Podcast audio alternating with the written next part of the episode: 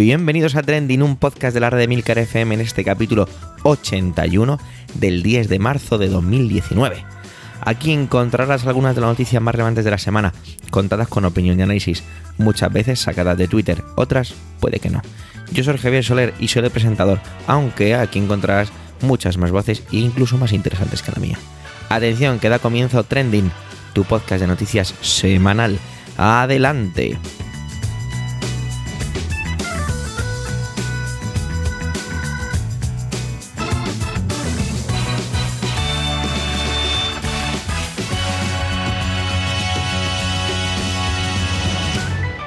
Me vais a permitir que en mi condición de presentador me tome ciertas licencias y lo voy a hacer felicitando el cumpleaños a mi buena amiga Diana. Así que desde aquí, Diana, feliz cumpleaños. Pero tranquilos que no voy a seguir abusando de mi condición de presentador. Tengo muchísimas ganas y como se suele utilizar mucho en el marketing anglosajón, esa expresión de eh, no podemos esperar para enseñaros esto, we can wait, ¿no? Pues quiero trasladaros esa sensación con lo que ha traído Manuel. Quiero que vuestros oídos escuchen, no solo oigan lo que ha preparado y no os voy a dar ningún dato previo, simplemente deciros que lo disfrutéis, él os va a contextualizar todo y adelante Manuel.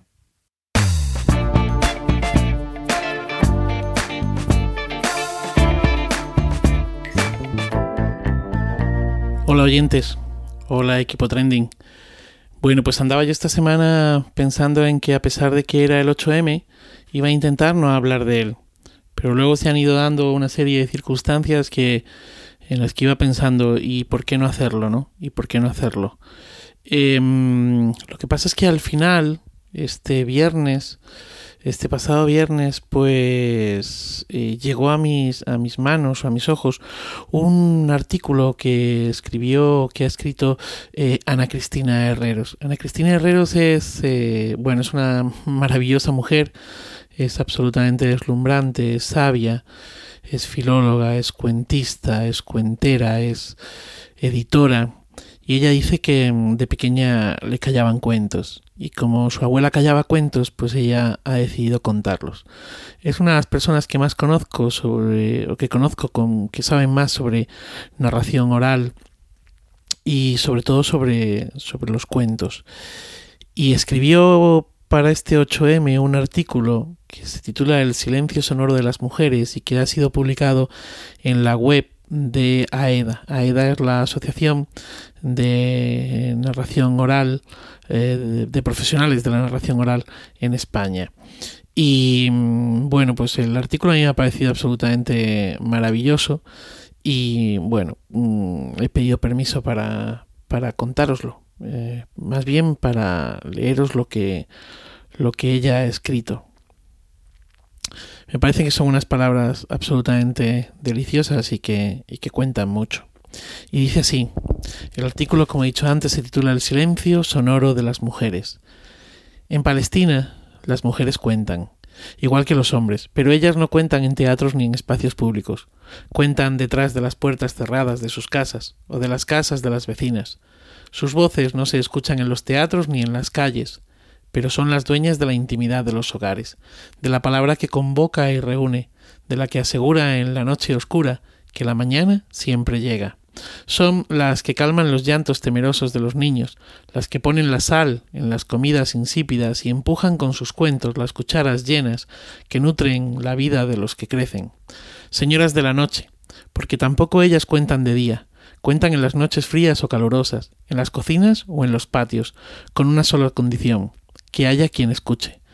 Maestras o magas de la palabra solo cuentan cuando se responde a la pregunta Eh, los que me oís hablar, dicen ellas, ¿a dormir o a contar?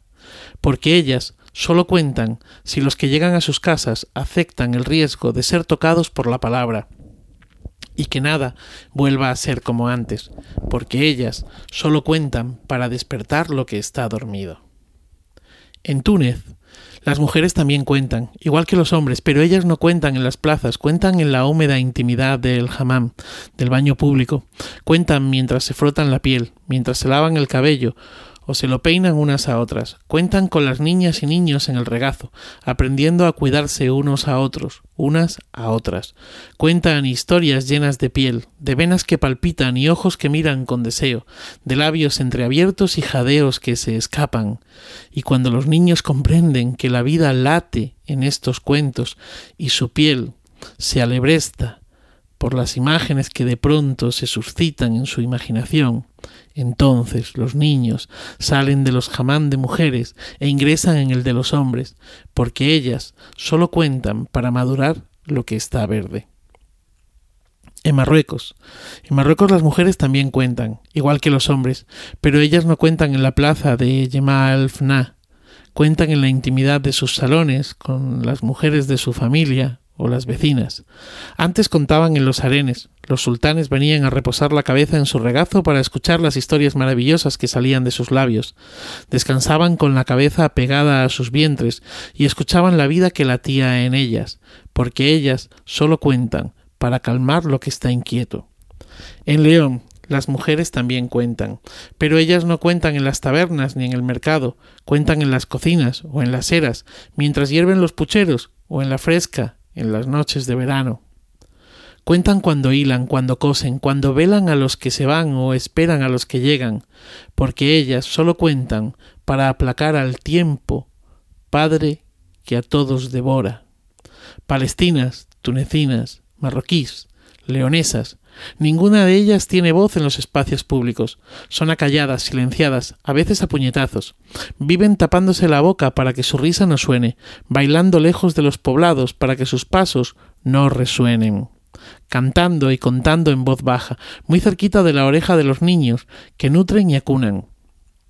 Ellas son las señoras de la noche, de un pueblo de sombras que deambula arrastrando los pies, pero que ni cadenas tiene, señoras de todos los pesares, de todos los lutos, negras de trabajos, de ropones, negros sus zapatos trabajados, arrastrados, arrastradas por los siglos de los siglos y los amenes, y los janduliyaf de las iglesias y las mezquitas.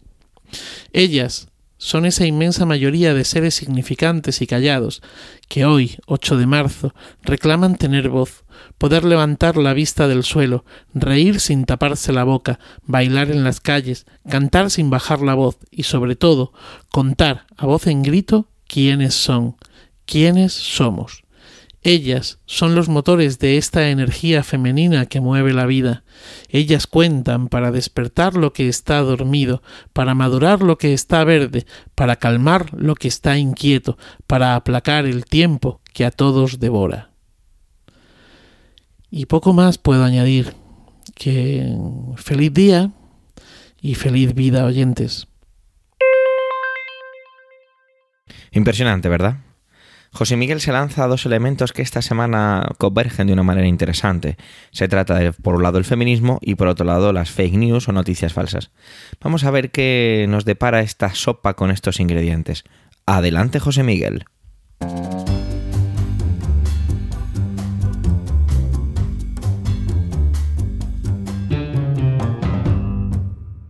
Hola a todos. Hay un tema que me preocupa mucho y que ya hemos tratado varias veces en Trending las fake news y la desinformación en general. Creo que son el verdadero talón de Aquiles de nuestras democracias. Y como no nos los tomemos en serio, lo vamos a lamentar más pronto que tarde. Para que los ciudadanos sean capaces o seamos capaces de tomar decisiones, es imprescindible que estemos bien informados sobre el tema de decidir. Y aunque esto parezca una perogrullada, el día a día me hace comprobar que no está de más repetirlo. Hay un dicho en informática que dice garbage in, garbage out se refiere al hecho de que por muy bien diseñado que tú tengas un algoritmo, si los datos que usas para alimentarlo son basura, los resultados serán basura. Pues eso pasa lógicamente también con nuestros procesos electorales. Si la información que recibimos los ciudadanos es basura, nuestras decisiones serán también pura basura. Y eso es lo que nos está pasando cada día desde todos los ámbitos y todas las ideologías. Y no me refiero solamente a esas noticias absurdas y fácilmente comprobables que a veces alguien nos reenvía por el WhatsApp, sino también a las interpretaciones interesadas que se hacen de los mismos hechos por unos o por otros, ocultando ciertos detallitos y amplificando otros. Por eso me parece primordial el trabajo que hacen plataformas como maldita.es y en general todos los fact-checkers que circulan por ahí. Estos días, con la convocatoria de la huelga del pasado 8 de marzo, se ha intensificado la circulación de bulos intentando desprestigiar al movimiento feminista. Maldita.es ha hecho un especial desmintiendo 25 de los bulos más repetidos. Me vais a permitir que repase algunos de los que más me han llamado la atención. 67 niños asesinados por sus madres en 2018. Es uno de esos bulos que circula.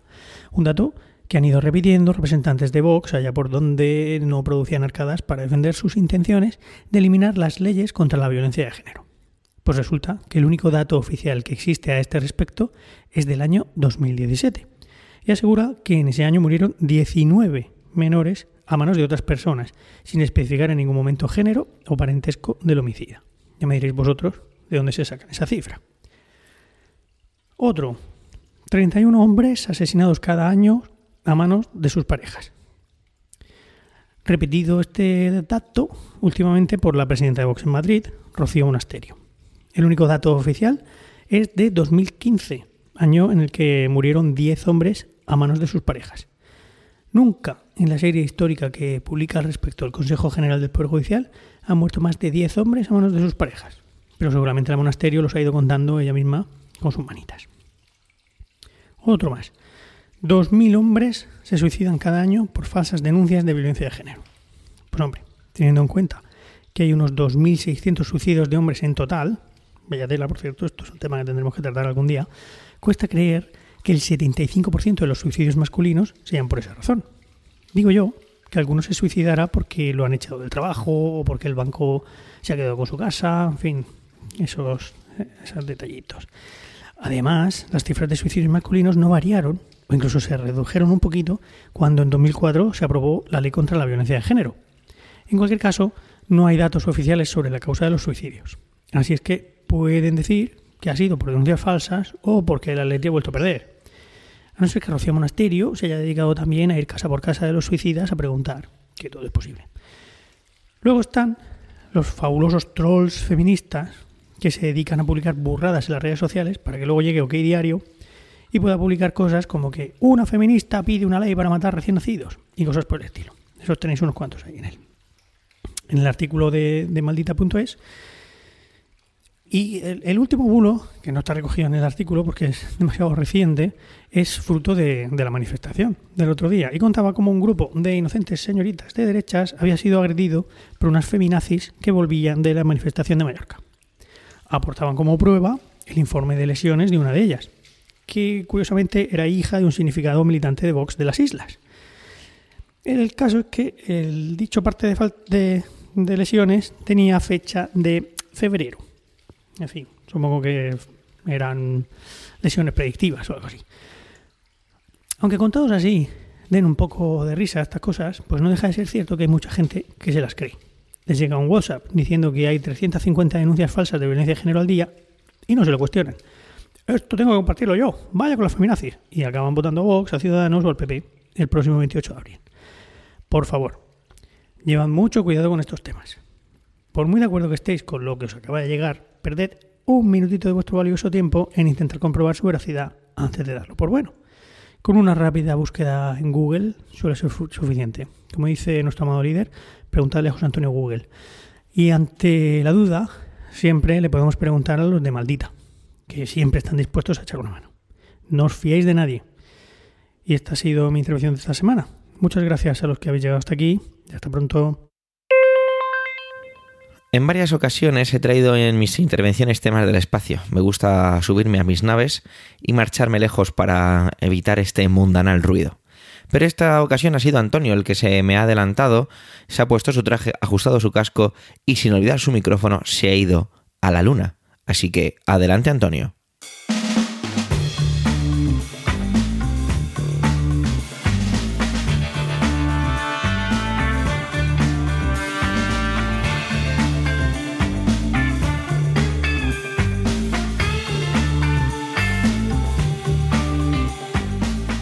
Saludos, soy Antonio Rentero del podcast Preestreno y esta semana en Trending no voy a hablaros ni de cine ni de series de televisión voy a hablaros del cuarto país de nuestro planeta en posar de forma pacífica, ya explico este término, un ingenio sobre la superficie de la Luna. Lo primero, aclaro lo de posar de forma pacífica, quiere decir de forma controlada, que no es que se haya caído ni se haya estrellado contra la superficie de la Luna, sino que se ha posado grácilmente y se ha conservado en su integridad, por lo menos ese es el propósito, para que desde allí tengamos un dispositivo que nos envíe alguna información. Este país es Israel. Fijaos que después de Estados Unidos, Rusia y China, y además China ha llegado hace muy poco, hace apenas unas semanas. El, caso es que por muy poco tiempo de diferencia, Israel se ha convertido en la cuarta potencia espacial en llevar un ingenio a la Luna y por muy poca diferencia de tiempo, pero fijaos que realmente el poderío como, como, nación y como economía de China evidentemente supera en muchos órdenes de magnitud a Israel. Aunque sí que es cierto que por otra parte Israel no deja de ser una potencia en lo tecnológico. La cuestión es que este ingenio que, ya ha partido de la Tierra, eh, me parece que fue el 21, el 22 de febrero, cuando, cuando despegó desde Cabo Cañaveral, va a llegar a principios de abril a la Luna. Lo primero, el, nombre de, la sonda que va, que va a aterrizar allí, de, este, de este ingenio espacial, es en, en, hebreo Bereshet, como se llama, y que Bereshet significa en el comienzo es lo que nosotros identificamos con el Génesis, porque además son las primeras palabras con las que comienza ese libro que comparte la Biblia cristiana y, el, los libros sagrados de los, de, los, eh, de los hebreos, de los israelíes, perdón, de los israelitas. De los, de los judíos pasamos eh, de que hayan sido en gran parte exterminados en campo de concentración a que parte de su legado repose sobre la superficie de la Luna. Porque hay que recordar que, como, como sucede además en otros, eh, en otros muchos casos de ingenios espaciales, se lleva parte de la cultura, parte de la sociedad, una representación de alguna manera de, de dónde procede allá a donde llega. Si en las ondas Voyager, por ejemplo, llevaban también unos esos mensajes eh, popularizados sobre todo por la influencia de, Carl Sagan, esas grabaciones de voces, incluso de los cantos de la ballena, saludos en múltiples idiomas, un esquema de dónde está nuestro sistema solar y nuestro planeta y de cómo somos los seres humanos. En el caso de esta, de esta sonda de procedencia de fabricación y de financiación israelí, en parte privada y en parte también pública, evidentemente no iban a ser menos y sobre todo en un país en el que hay una influencia tan grande de la religión, era de esperar que junto a mensajes, a grabaciones, a dibujos de los niños, ojo, también llevan una copia de no sé cuántos gigas de, la Wikipedia, es decir, que no solamente han barrido para casa, sino que han pretendido también que parte del conocimiento disponible en todo el planeta, en la actualidad, se quede allí en la Luna, no tanto quizá como copia de seguridad, sino un poco como una. como esas cápsulas del tiempo que se entierran algunas veces en, cuando se pone la primera piedra de un edificio y, se, guardan ahí la primera portada del periódico de ese día o algún objeto representativo de esa era.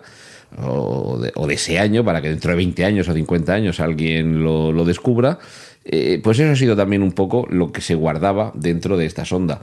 Una sonda que, por cierto, es una sonda relativamente pequeña, me parece que son apenas 500 kilos los que, los que pesa.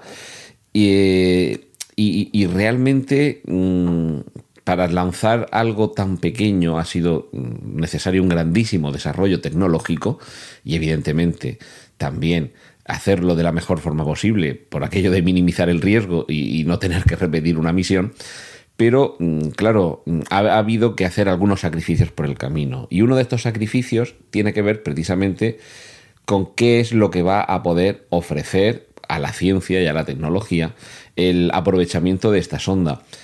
Uno de esos ahorros tiene que ver, por ejemplo, con la protección térmica. En, la Luna se dan unos, unas cifras muy dispares de temperatura frío extremo y calor extremo en función de que haya o no insolación, de que estemos en, momento de sombra y momento de sol. Al carecer de una protección térmica adecuada, se espera que sea apenas dos días, si no tengo yo por aquí mal la, la información, apenas dos días la vida útil en la superficie de Marte, ay, perdón, de Marte, de la Luna, de, esta sonda, de Bereshet. Apenas dos días, fijaos si los experimentos que, se quiera hacer allí, los resultados que se quiera ofrecer de esa, de esa, de esa sonda, si tienen que estar medidos, pesados y contados para aprovechar al máximo esas pocas horas con, las que va a ser operativa. Sí que es cierto que va a haber algunos, eh, en fin, algunos de los resultados que van a tener una duración más larga en el tiempo. Por ejemplo, lleva un reflector láser que no necesita ni alimentación ni protección térmica.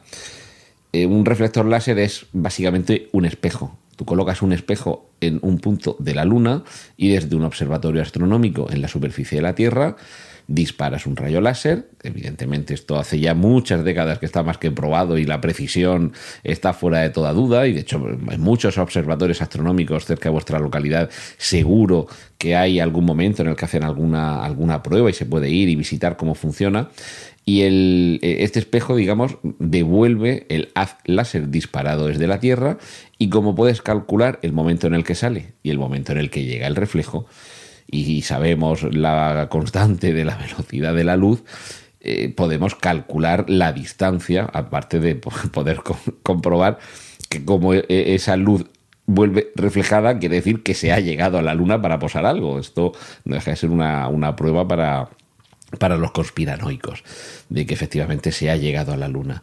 Y todo esto, como digo, en un país que no es de las primerísimas economías del planeta, pero que ha sido capaz de colocarse en el cuarto puesto de las naciones consideradas potencias espaciales en el sentido de posar de manera pacífica y controlada un ingenio sobre la superficie de la Luna.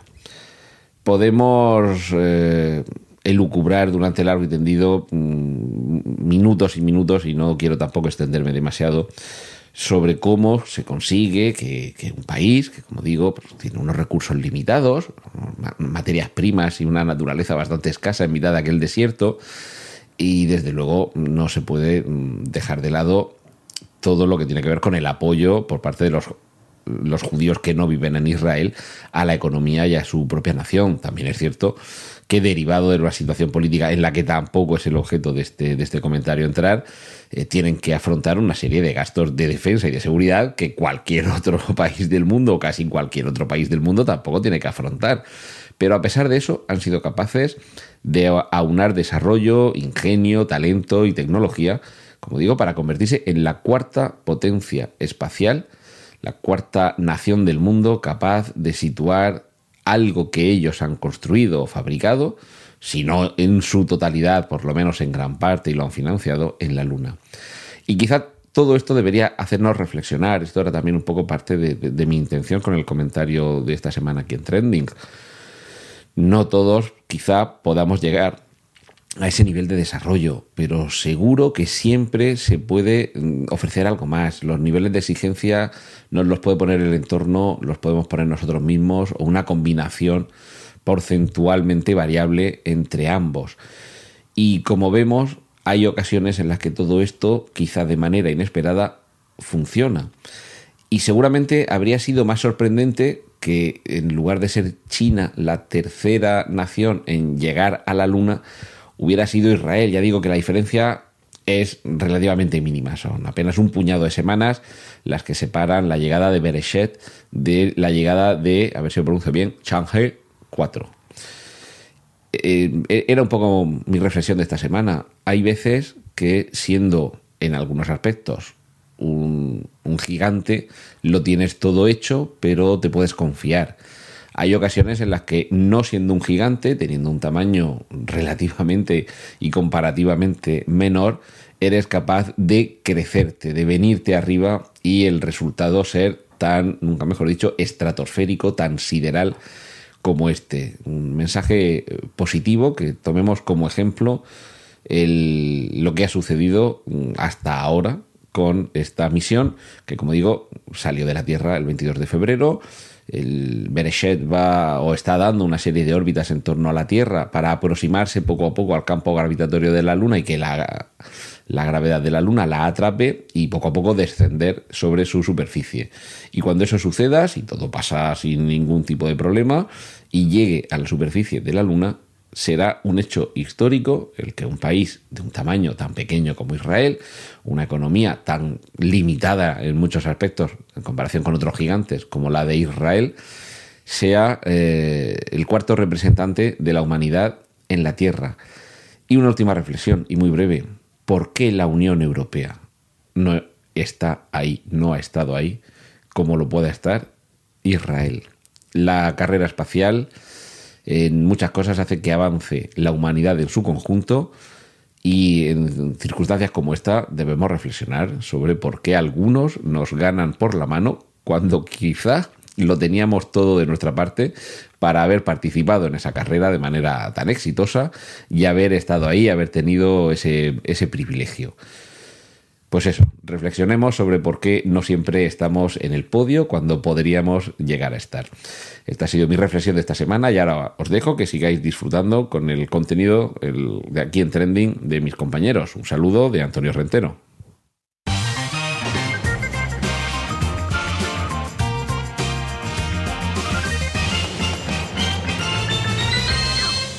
Mientras Antonio sigue en la luna, nosotros vamos a viajar a Reino Unido, pero esta vez no vamos a hablar del Brexit, aunque la cosa está bastante que arde. Nos vamos a ir a la calle Hans Crest, no sé cómo se pronuncia, así que disculpadme, concretamente al número 3. Allí, oyentes de Trending, está nuestro Julian Assange. He dedicado varias intervenciones a esta persona, si es la primera vez que, llegas aquí a Trending, pues primero bienvenido, gracias por escucharnos, y la segunda es, pues que si te apetece navega un poco por la web, emilcar.fm barra trending, y ya verás cómo he dedicado varias mis intervenciones a, esta persona. Vale, y es que las últimas noticias que trajimos de él empezaban la situación a ser complicada y al mismo tiempo sin movimiento. Y es que cada movimiento es un poco mm, delicado de producirse, si es que se produce. Nada de acceso a Internet, hacerse cargo de su gato, el tema del pasaporte diplomático estalló en la administración ecuatoriana literalmente como una bomba, todo aquello en medio de un cambio de gobierno dentro del propio Ecuador, una serie de acontecimientos que hacen eso, que cada paso, cada movimiento sea muy delicado y hacen que se agite una cortina que deja mucho a entrever. Pero la noticia de esta semana está relacionada con él, pero no con él. Así que vamos a dejar Londres, nos vamos a coger un avión y nos vamos a ir al estado de Virginia, en Estados Unidos, donde existe un proceso abierto del Estado contra Wikileaks toda aquella montaña, os acordáis de Wikileaks, de información, más de 700.000 documentos sobre corrupción, espionaje y demás ropa sucia de muchos países. Seguro que os acordáis de ello. Pues otra persona protagonista de todo esto es Chelsea Manning, un analista de inteligencia que fue uno de los encargados en filtrar toda esta información, o gran parte de esta información clasificada. Manning es un caso muy famoso, seguro que, lo recordáis. Ingresó en prisión y se sometió a un proceso hormonal y cambio de sexo. Tuvo muchísimos problemas allí en la cárcel y el expresidente Obama, a muy pocos días de abandonar su cargo, eh, yo esto lo había visto incluso en películas, en novelas que he leído, que los presidentes tienen la capacidad de conmutar o de reducir penas de, em, de, gente que está en la cárcel. De hecho, allí es muy común que la gente que está en la cárcel y ve agotadas ciertas posibilidades, manda una carta directamente al presidente. Bueno, pues Obama eh, tuvo a bien reducir la pena que se imputaba a Chelsea, Manning, ¿vale? Y, pero cuidado, porque la redujo, no la conmutó. Esto creo que es un detalle que simplemente hay que tener en cuenta, ¿de acuerdo? Y era sobre todo lo que tenía que ver con traición. Manning se convirtió rápidamente en un símbolo en varios sectores, un icono de los derechos transexuales, una figura reconocida de todo lo que tiene que ver con el espionaje y evidentemente defensor de Julian Assange. Pues bien, esta mujer tiene que volver a la cárcel, de hecho está ahora mismo de vuelta en la cárcel, ya que el juez del caso que está abierto en Virginia la llamó a testificar, ella se negó y eh, está acusada de desacato. Vamos a ver, Manning contestó algo más o menos así, y abro comillas que esto lo he sacado de varias webs, ¿vale? Dice, en solidaridad con muchos activistas que se enfrentan a la adversidad, me mantendré fiel a mis principios. Mi equipo legal continúa impugnando el secretismo de este proceso y estoy preparada para enfrentarme a las consecuencias de mi negativa.